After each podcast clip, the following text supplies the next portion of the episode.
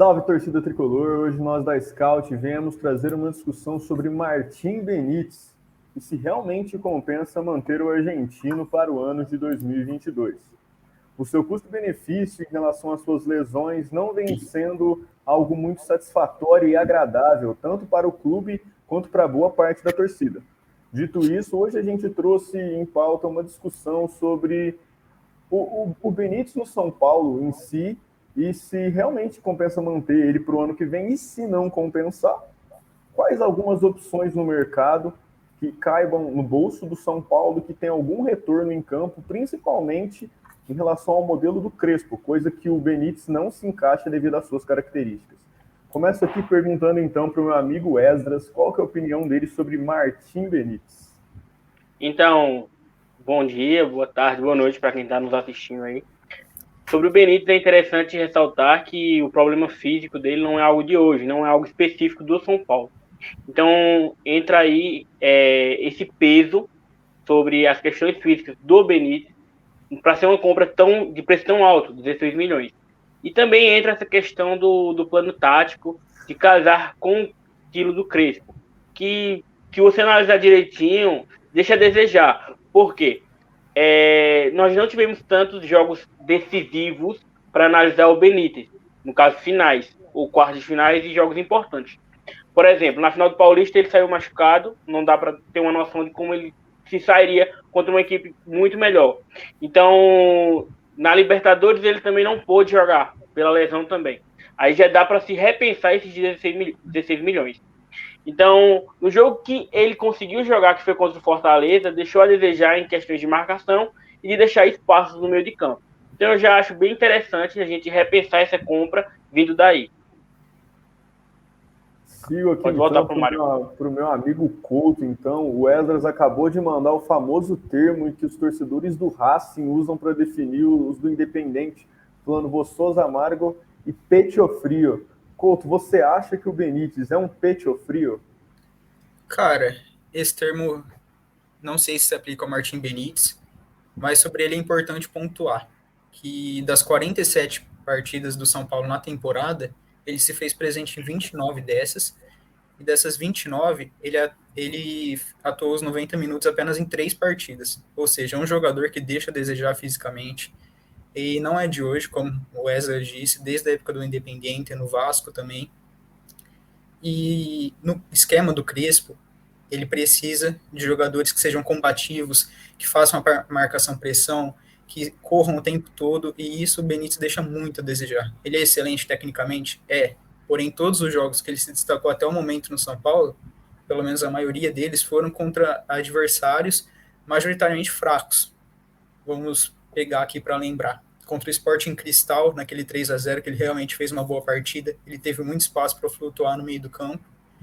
E contra o Mirassol e a Ferroviária, nas quartas e nas semifinais do Campeonato Paulista, ele também se saiu bem porém eram jogos contra equipes de divisões anteriores, divisões inferiores, com a parte técnica que deixava muito a desejar e que ele tinha muito espaço para flutuar no meio do campo.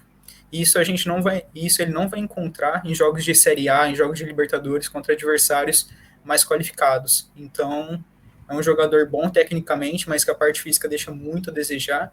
E o São Paulo não tem é, toda essa margem de errar nas contratações. É um clube que é, está quebrado financeiramente, não é segredo para ninguém e não pode se dar o luxo de pagar 16 milhões em um jogador que, por mais que seja bom tecnicamente, ele deixa, ele deixa a desejar e não se faz presente nos jogos mais importantes da temporada, né? Lorenzinho, passa a bola para você. Hum. Então, a questão aqui é se vale a pena ficar com um jogador de 16 milhões, sendo que é, ele é muito limitado fisicamente, apesar de tecnicamente ele ser acima da média. É, em contrapartida, fisicamente, ele tenebroso, talvez seja o jogador mais frágil do, do nosso elenco. Ele já vem de várias lesões crônicas e já faz 3, 4 anos que ele não consegue ter uma sequência grande de, de partidas. A minutagem dele no São Paulo é baixíssima. E eu acredito que por 16 milhões existam é, outras opções muito melhores que a gente vai apresentar agora. Então se fez unânime entre nós quatro de que não compensa manter Martim Benítez para o ano que vem, o seu custo-benefício não é bom e as suas características não se encaixam no modelo de jogo de Hernan Crespo. Então, começando então as nossas indicações, Lorenzo, vamos começar por você. Então, a nossa primeira indicação é o Florentin, do José Florentin, do Guarani, que vem de duas excelentes temporadas no Campeonato Paraguaio. E para quem acha que o Campeonato Paraguaio é fraco, ele também vem de ótimas temporadas na Libertadores.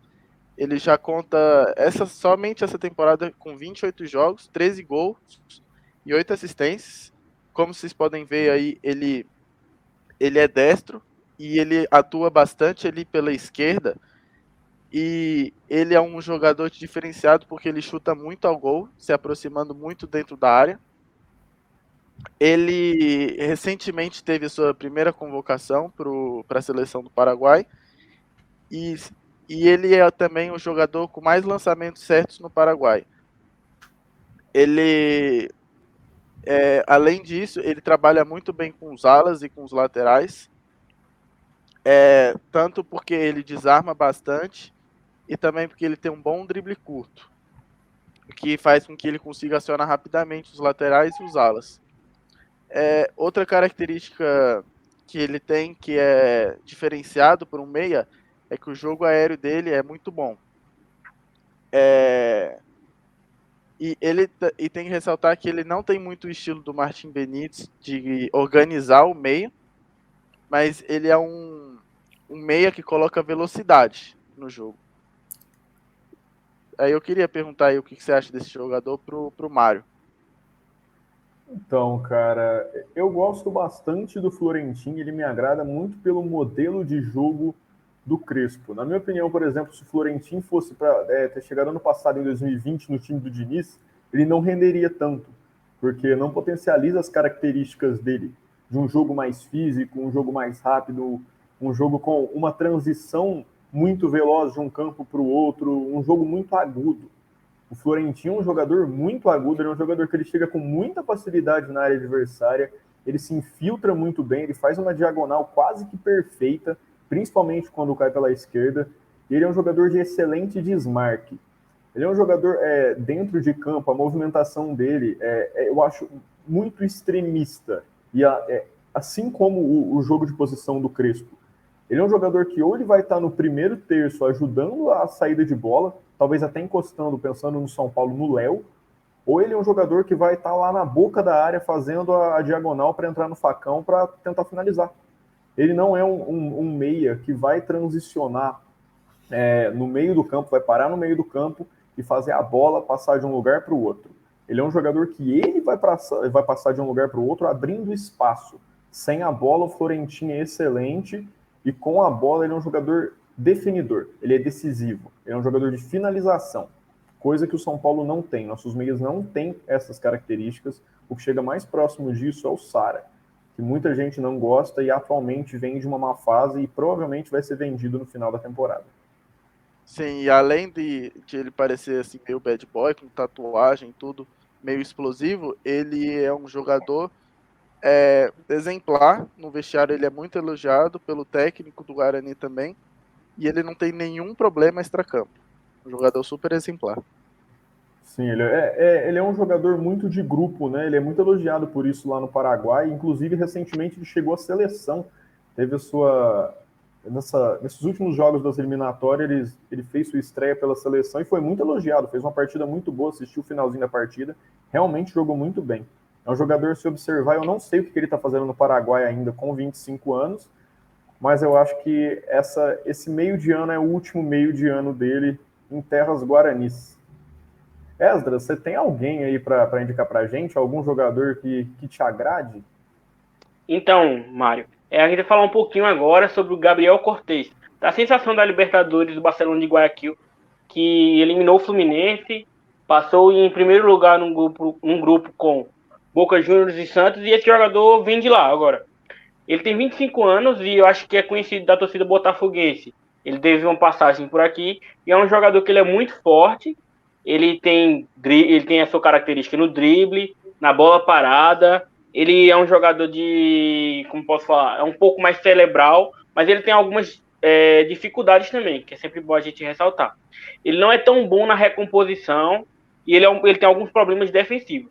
Fora também que o extra-campo dele talvez seja mais complicado do que traremos aqui no dia de hoje. Mas é um jogador de 25 anos que pode evoluir, que vem crescendo bastante junto ao Barcelona na Libertadores.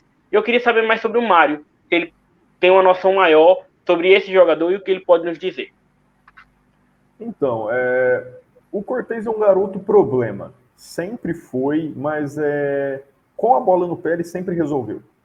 Desde a época de Independente Del Valle, agora no Barcelona de Guayaquil, no Emelec, só no Botafogo que ele mal jogou. Mas é, ele é um jogador muito fora de série, tecnicamente é muito acima da média. O problema é a cabeça. Se bem trabalhado, eu acho que ele tem tudo para ser um dos melhores meias da América.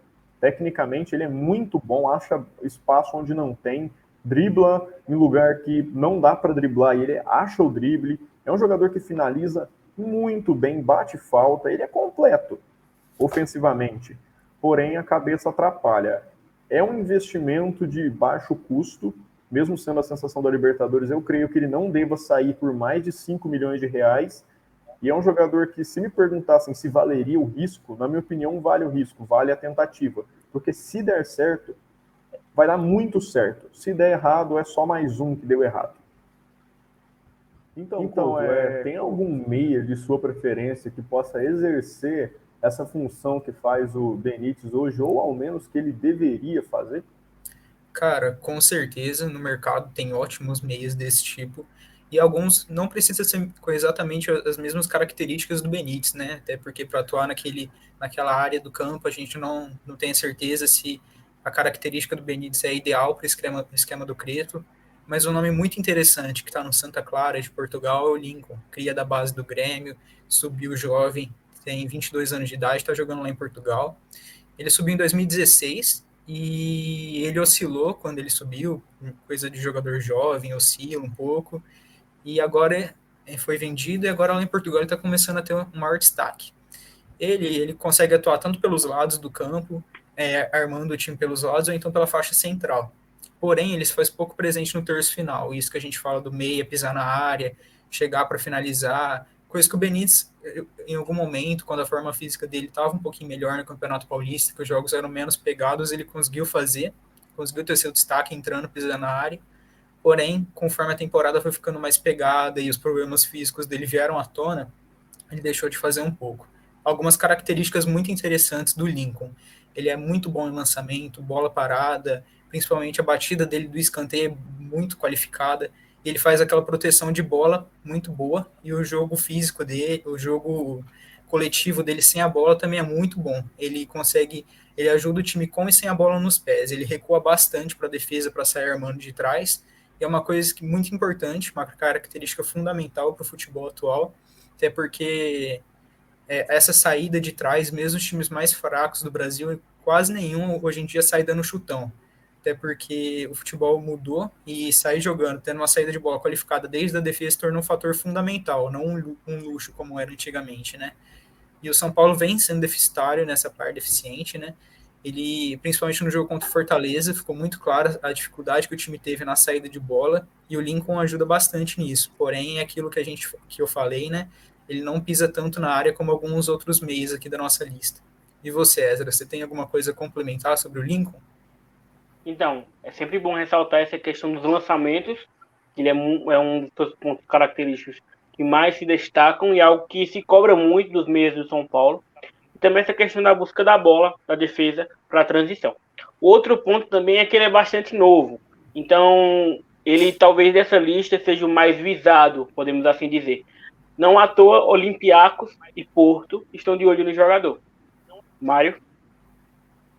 É, então, passando agora, eu acho que para o jogador, que agora é uma indicação minha, Jesus Ferreira. Esse, na minha opinião, é o único projeto de craque da lista. Esse menino, se ele permanecer na, na, MLS por muito tempo, vai ser um baita de um desperdício, porque ele tem, ele tem tudo para ser jogador de nível de Europa. E para ele vir para o continente sul-americano, tem que, o momento é agora, não pode esperar muito. Ele é um jogador que ele finaliza bem, ele constrói bem o jogo, ele dribla bem, ele é um jogador bom coletivamente, tem visão de jogo, tem um vigor físico espetacular. É um jogador de seleção norte-americana hoje, ele é naturalizado porque ele é um jogador colombiano. E, na minha opinião, é a única, é o único nome da lista que realmente valeria pagar algo a mais, valeria pagar mais caro nele do que se pagaria no Benítez. Nele vale o risco porque é um projeto de craque, é como eu disse, é um jogador que ele já tem olhos do, do mundo europeu, porém não de clubes tão grandes quanto o potencial dele. Ferreira é um jogador com potencial enorme. Aqui no Brasil, dá para citar no máximo cinco meias com o potencial dele. Com as características dele, então, fica mais difícil ainda, porque não se tem meias que pisam na área aqui no Brasil meias que gostam de fazer gol, meias físicos, meias fortes. No caso, o Jesus Ferreira, ele seria um jogador comparável ao Gaston Ramírez, que muita gente pediu, porém o custo do Gaston é muito alto e a idade mais avançada. Eu vejo hoje o Jesus Ferreira como um Gaston Ramírez mais novo e com muito mais potencial. O que, você acha dele, Couto? Cara, como você disse, né, o Jesus Ferreira dessa lista ele tem é o que mais tem potencial para ser craque. Ou seja, não adianta esperar ele estourar de vez e ser vendido para um clube europeu para depois o São Paulo crescer o interesse nele, como muitas vezes a gente já viu o clube fazendo, né? Tem que buscar agora, se for o caso, porque por mais que o valor de mercado dele seja um pouquinho maior que o dos outros, ainda pode ser uma coisa viável. E, cara, é um daqueles investimentos que você sabe que se você fazer, daqui uma, duas temporadas você vai com certeza ter um lucro, porque é um cara muito bom. Ele é um pouquinho diferente do Lincoln, né, que foi citado, porque diferente do Lincoln ele não vai não cai tanto para os lados, ele atua preferencialmente na faixa central. E outra característica oposta dele é que ele pisa bastante na área. E os dribles curtos dele para sair da pressão do marcador adversário também é excelente. É o mais caro dessa lista, mas também o mais promissor. E se o São Paulo quiser ele, é um investimento que vale a pena ser feito, porque daqui a algum tempo, com certeza, vai ser vendido pelo dobro, pelo triplo, porque tem muito potencial. Partindo então, acho que para o último nome da nossa lista, eu acho que o nome talvez mais polêmico, porém de um jogador que agregaria muito no coletivo do São Paulo, é de Harrison Mojica, do Milionários.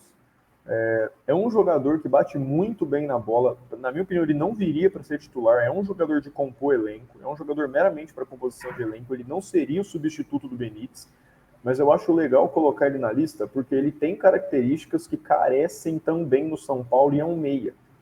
Ele é um meia que ele bate muito bem na bola. O São Paulo está precisando de alguém para a bola parada ou é um jogo que está muito faltoso. O São Paulo está tendo muita chance de colocar a bola na área.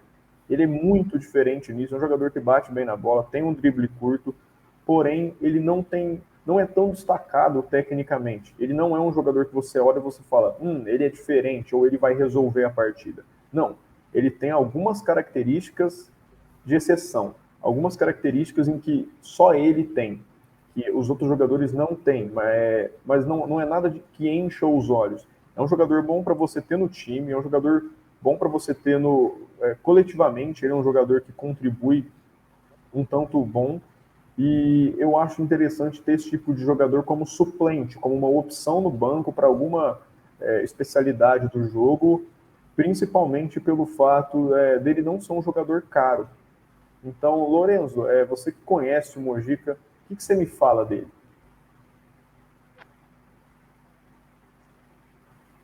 Ah, então, o Mojica, ele é um jogador que teve uma, uma maturação um pouco tardia, né? Como acontece bastante com os jogadores sul-americanos. Ele está com 28 anos e só agora que, que tem como se dizer que ele está realmente maduro, porque antes ele tinha péssimas é, é, é, tomadas de decisões, muito por causa da imaturidade. E outro ponto negativo também é que ele não volta muito para marcar. Então ele, ele não agrega muito defensivamente. Mas como você falou, é, ele tem um ótimo passe, ele chuta muito bem ao gol. E ele não viria para resolver, ele viria para compor o elenco, mas seria uma peça importante que, que eu acredito que nas mãos do Crespo funcionaria bem. Então, galera, eu acho que Nossas indicações é são essas. Por hoje é só isso. É, a gente pensa em fazer sim uma parte 2. Se você acha que faltou alguém, deixa aqui o um comentário para a gente de, de, que jogador você gostaria de ver sendo analisado, ou se você gostaria até de uma análise individual de um jogador, a gente falando só dele. A gente pensa em fazer uma do Jarlan Barreira, que muita gente já pediu. E se você não é inscrito, se inscreva, assista os nossos vídeos sobre o planejamento 2022, onde a gente fala da base. Veja os nossos pós-jogos, que são sempre ao vivo. E é isso. Saudações tricolores, fiquem com Deus e vamos São Paulo. Vamos São Paulo. Valeu.